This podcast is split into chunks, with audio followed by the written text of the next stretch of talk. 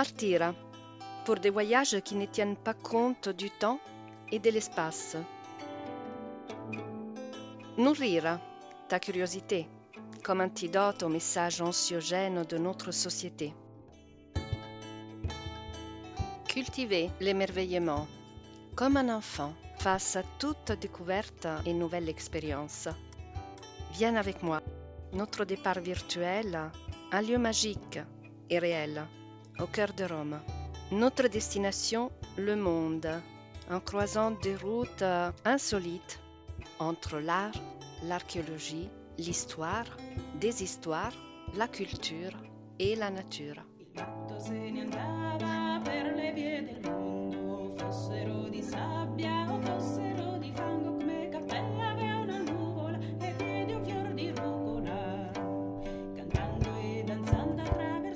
Comme un voyage, le podcast pour toi et pour tous les humains curieux.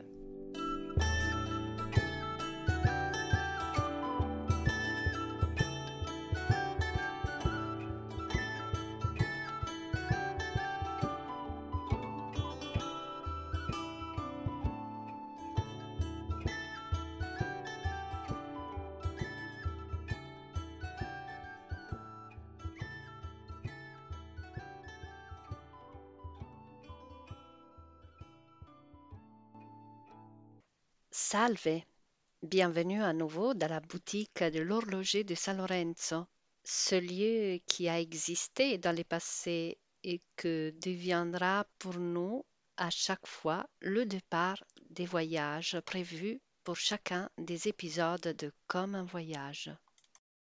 Si tu veux en savoir plus sur cette boutique réelle et imaginaire, je t'invite à réécouter l'épisode 0 de cette saison de podcast. Aujourd'hui, je t'accompagnerai à la découverte d'un lieu extraordinaire et d'un personnage extravagant et divergent. Nous partirons de la boutique de l'horloger, comme d'habitude, mais sans trop s'éloigner. Nous resterons en fait dans l'Elasium, une région qui offre différents visages et avec des innombrables attractives.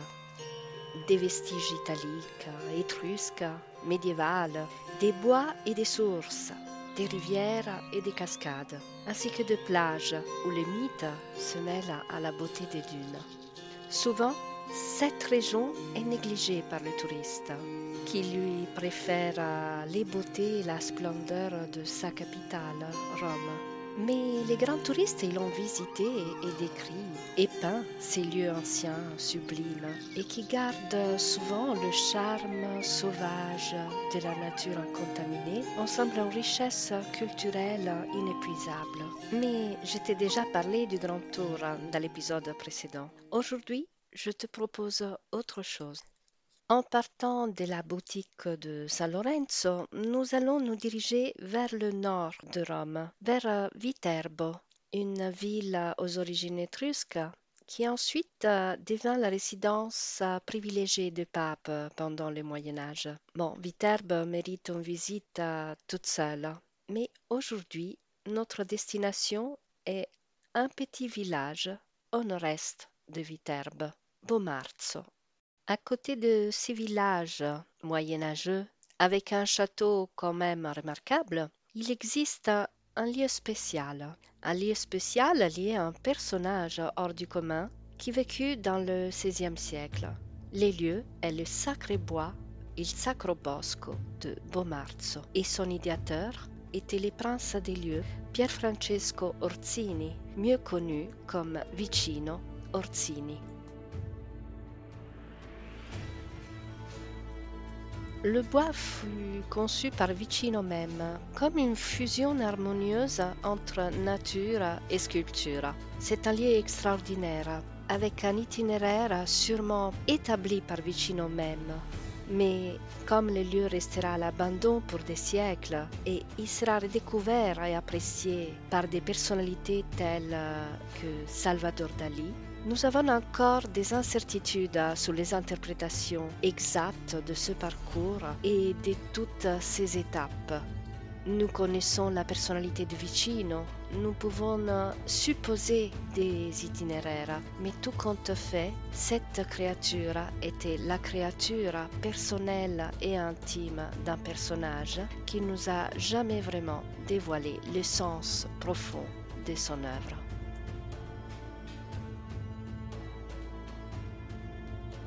Il Sacro Bosco, qui a été aussi appelé et qui est appelé encore aujourd'hui le parc de monstres, a été l'objet d'innombrables essais et des analyses, érudites, plus divulgatrices, mais très souvent fantaisistes.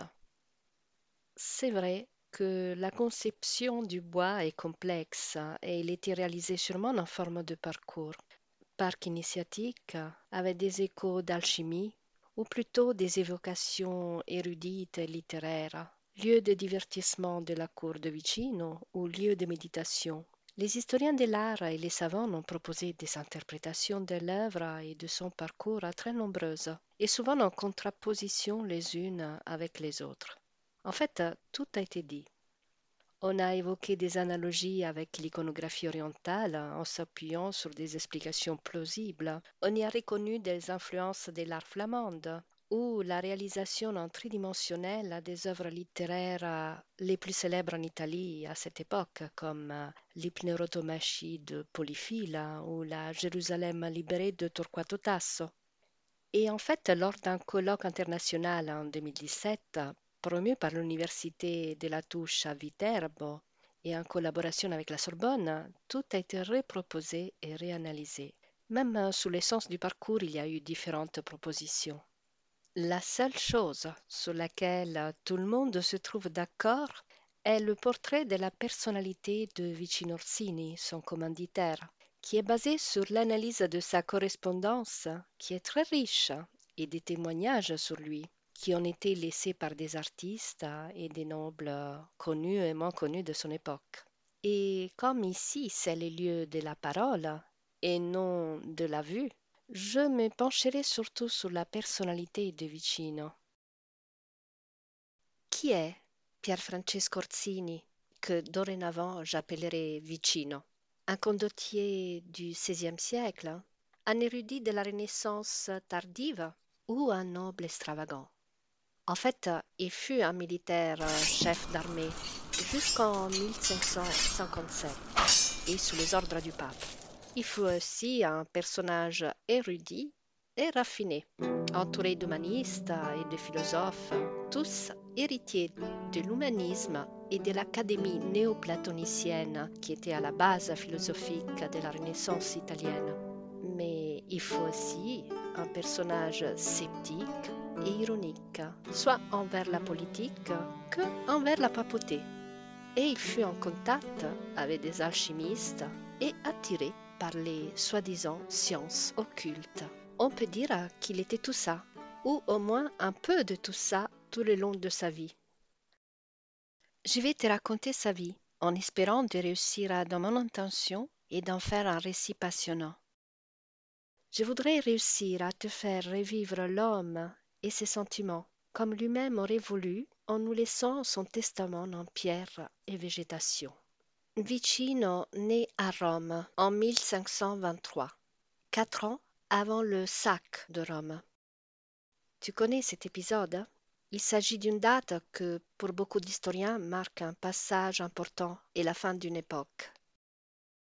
Je vais te dire rapidement de quoi il s'agit. La France et l'Empire se disputent la domination sur l'Europe et notamment sur l'Italie. Les troupes impériales de Charles Quint descendent sur Rome, qu'elle occupe sans grande résistance. Nous sommes le 6 mai 1527. Le pape de l'époque, Clément VII, trouve refuge dans sa forteresse Castel Sant'Angelo, Château Saint-Ange, et après six mois de siège, s'enfuit à Orvieto, en abandonnant la population romaine à son sort. Les troupes impériales soumettent Rome à un sac d'une violence inouïe qui durera jusqu'en février 1528.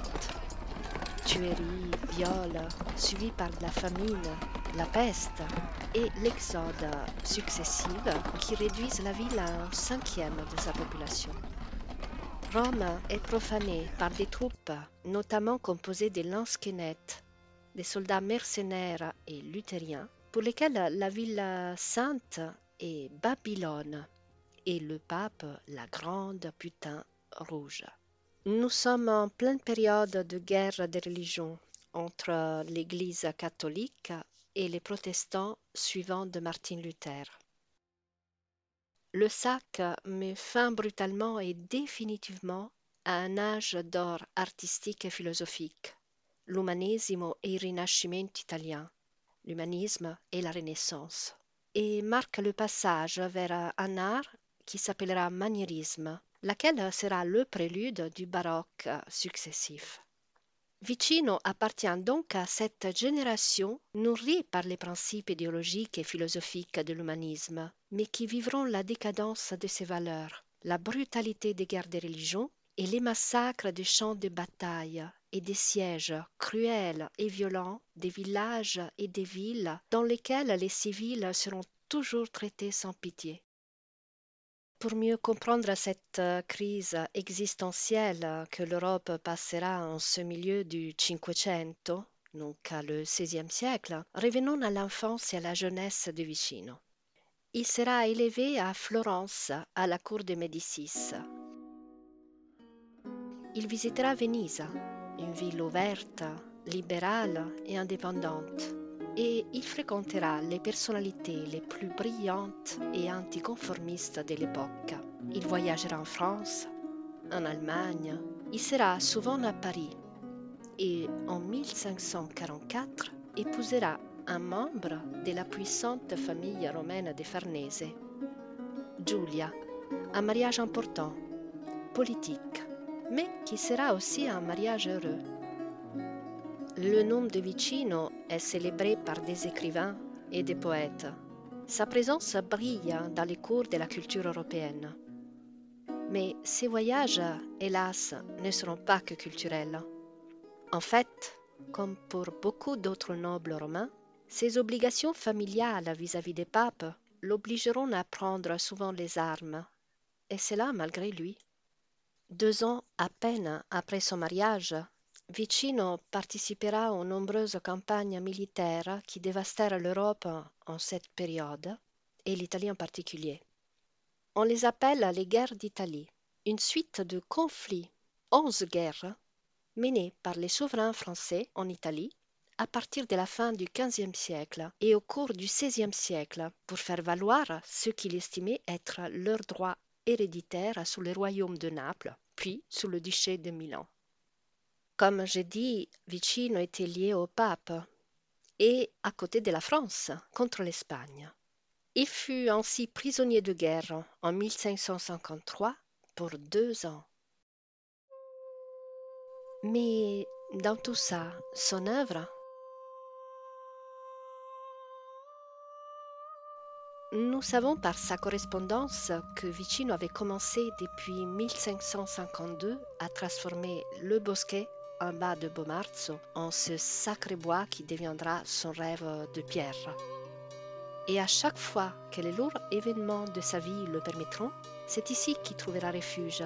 Et c'est dans la continuité de sa création qui engagera son énergie et sa créativité, comme un remède aux cruautés d'une époque.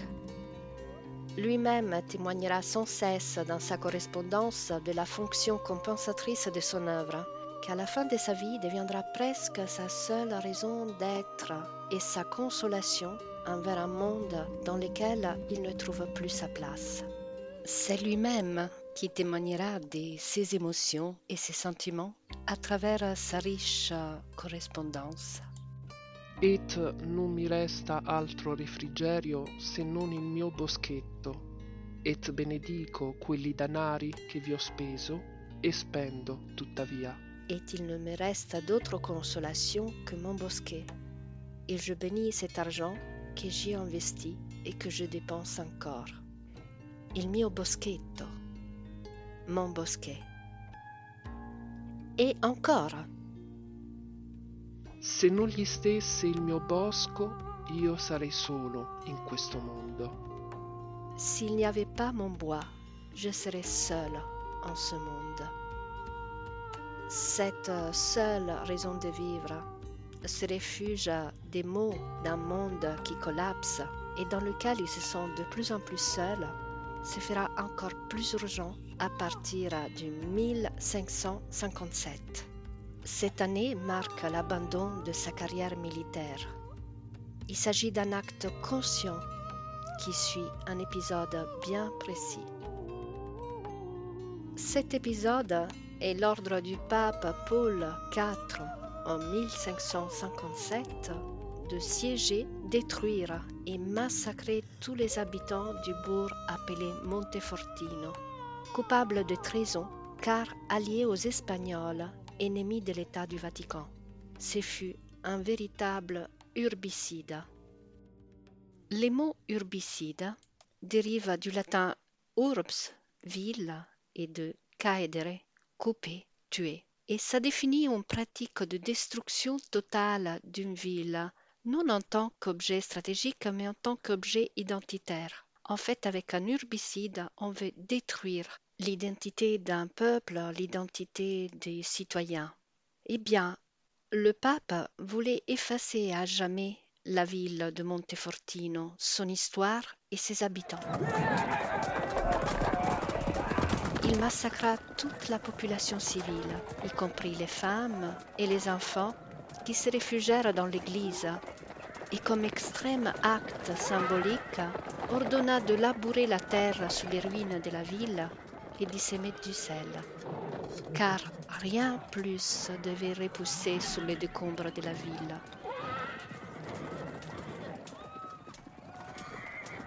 On ne sait pas exactement si Vicino participa directement à l'action de destruction ou s'il était dans les arrières de l'expédition. Quoi que ce soit, la réalité de ce massacre fut l'épisode déclencheur de son refus à participer pour la suite à des actions militaires.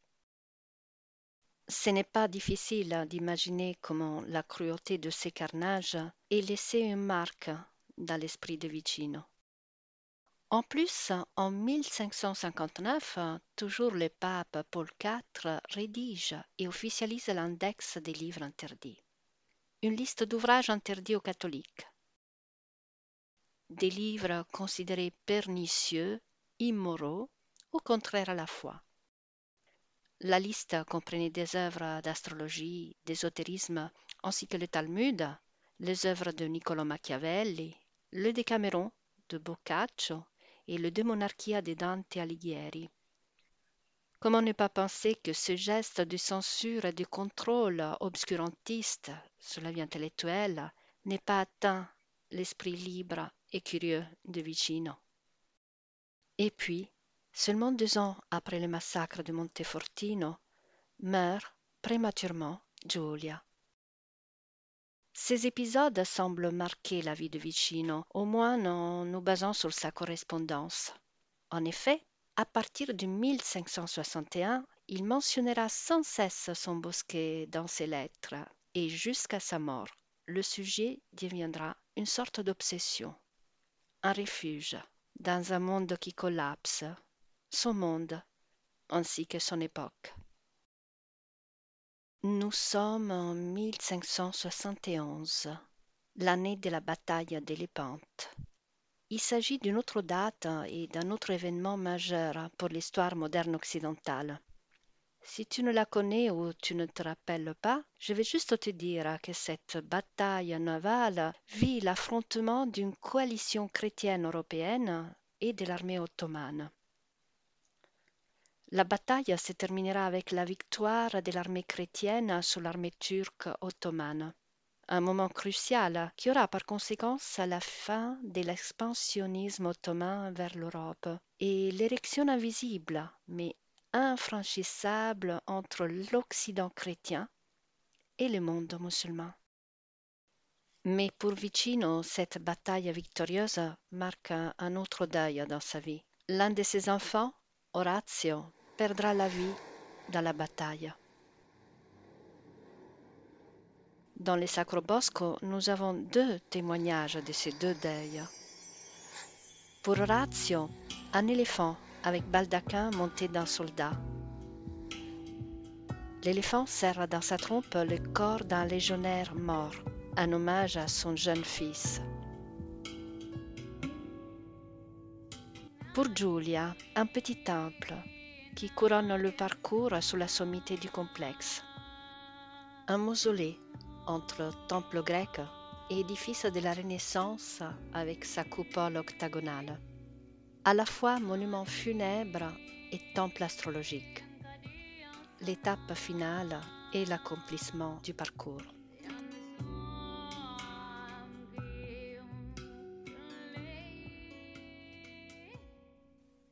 Voilà, maintenant tu es prêt. Nous descendrons du bourg de Montmartre et nous traverserons une vallée accidentée parsemée de blocs rocheux en peperino, une pierre volcanique. Des dénivelés naturels, avec des sentiers immergés dans une forêt qui parfois nous enveloppera et parfois s'ouvrira, permettant à notre regard de s'ouvrir aussi vers d'autres niveaux.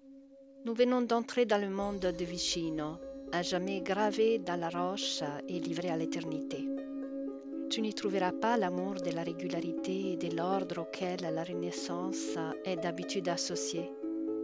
Ici, ce monde harmonieux et équilibré cède la place à la représentation surréaliste, grotesque parfois et décomposée, une réalité insolite dispersée parmi les plantes et les arbustes. Il faut accepter l'inattendu et la surprise maintenant, accepter l'étreinte de la nature au lieu d'utiliser le contrôle de l'intellect.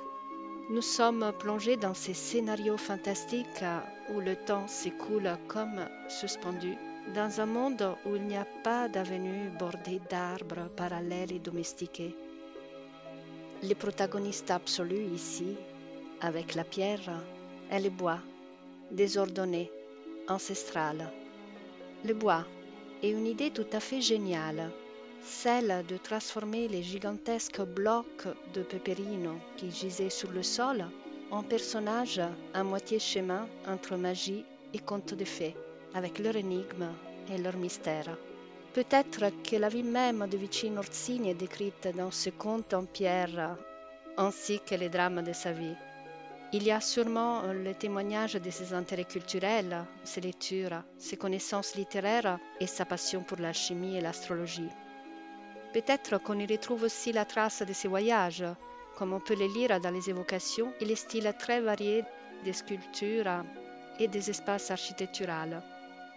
Ici, une évocation du monde classique, là-bas, un clin d'œil à l'Égypte ancien, plus loin, un dragon qui semble sorti d'une légende orientale.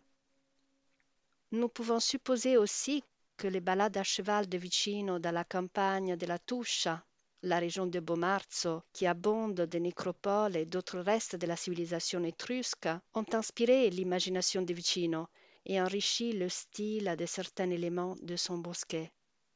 Bon, voici quelques-unes des étapes du parcours. Les deux sphinx avec leur énigme gravée dans la base sur laquelle elles sont posées. Tu che entri qua, pon mente parte a parte, e dimmi poi se tante maraviglie sien fatte per inganno oppure per arte. Toi qui entres ici, considère ce que tu vois et dis-moi si tant de merveilles sont faites par tromperie ou grâce à l'art. L'art, ce n'est pas ainsi qu'on appelait la chimie. E l'autre sphinx, a son tour, chi concilia in arcate labbra strette non va per questo loco, manco ammira le famose del mondo molisette. Qui ne vient pas ici avec les sourcils froncés et les lèvres serrées, il ne saurait admirer même pas les célèbres sept merveilles du monde. Voilà et ce n'est pas que ces deux messages que Vicino nous a laissés. Tu en trouveras tout au long du parcours. Et puis la petite maison penchante, qui provoque une totale perte de points de repère à son intérieur. en provoquant cet état mental et physique qui seul nous permet de lâcher le contrôle. Et la célèbre grotte orque qui est presque l'icône même du parc. Avec sa gueule grande ouverte, inquiétante, elle nous invite à franchir son seuil, si on trouve le courage. Mais une fois entrée, elle nous offre l'accueil d'une table et des sièges en pierre pour se poser. Les deux géants ensuite, dont l'un est en train d'écarteler l'autre par les jambes. Une myriade d'interprétations ont été apportées pour l'identification des deux géants. Pourtant, ce qui m'a tout le temps le plus frappé, c'est la sérénité du visage de celui qui écarte les jambes à l'autre, et cette symétrie et spécularité entre le haut et le bas, le personnage de haut et celui du bas, ainsi que le manque d'attributs sexuels sous les deux personnages pourtant nus. D'autres créatures mythiques géantes ensuite, et une sirène de queue, une harpie, et des animaux géants, des animaux fantastiques. Et ces beaux dragons, avec un museau très oriental, attaqué par trois fauves. Dans tous ces déploiements de merveilles fantastiques, la seule installation qui se dresse dans le bosquet et que je peux te décrire comme normale est le petit temple l'accomplissement de l'ascension suite à la traversée de la forêt obscure et peuplée de personnages inquiétants et énigmatiques. Il s'agit d'un temple de forme octogonale avec une coupole et décoré à l'intérieur des lys des Farnese et de la rosa des Orsini, en souvenir de l'union entre Vicino Orsini et Giulia Farnese. Je sais, je n'étais pas parlé des probables artistes considérés les auteurs matériels de sculptures et des architectures du Sacro Bosco. La liste des hypothèses avancées par les historiens de l'art est aussi longue que les théories interprétatives du parcours de Bomarzo. Pour moi, ce n'est pas si important de savoir qui a sculpté les personnages ou érigé les architectures du Bosco, car pour moi, le vrai auteur et le seul créateur du Sacro Bosco reste et restera toujours lui, Vicino. Et jusqu'à la fin, il témoignera une attention passionnée à son bosquet. Il prévoit des améliorations, il parlera de son plaisir à s'y réfugier et à inviter des amis et des connaissances, et il imaginera aussi une nouvelle folie, comme lui-même l'a définie, mettre de la couleur dans les sculptures. Vicino meurt en janvier 1585 à Bomarzo. Après sa mort, l'oubli. Lentement, cette création si divergente et si fortement liée à la personnalité de son créateur sera laissée à l'abandon, deviendra pâturage de moutons et refuge de bergers. Jusqu'au premier grand touriste qui cherchaient les sublimes romantiques dans leur voyage en Italie, et encore plus proche à nos jours jusqu'à l'arrivée d'un autre artiste divergent, atypique et bien sûr surréaliste, qui se filmera dans le parc. Premier témoignage enregistré et diffusé dans le monde de cette extravagance. Cet artiste est Salvador Dali. Et puis, Niki de Sanfal, artiste folle et divergente, pour euh, son jardin fantastique euh, Les Jardins des Tarots à Capalbio, toujours en Italie, installé entre 1979 et 1998, Niki de Sanfal revendique l'influence de Gaudi, du facteur à cheval et du bois sacré de Bomarzo. Ici se termine notre voyage d'aujourd'hui en sachant que je pourrais continuer à te parler ou à écrire encore et encore et encore sur Bomarzo et sur Vicino. J'espère de t'avoir donné quand même l'envie d'approfondir. Peut-être que je t'ai donné aussi envie de transformer ces voyages virtuels en voyages réels. En attendant, tu pourras consulter et visiter les liens que je t'ai laissés en bas de cette page. Tu y trouveras des informations supplémentaires, une bibliographie, les liens vers une de mes pages réservées à Vicino et au séjour en Italie que je propose, et aussi des images, des vidéos et des références à tout ce que je t'ai dit pendant notre visite virtuelle. Il est temps de rentrer à San Lorenzo, dans notre casa de départ, la boutique de l'horloger. Je t'attendrai ici pour notre prochain voyage sur les traces du loup. Et je t'en dis pas plus. À bientôt.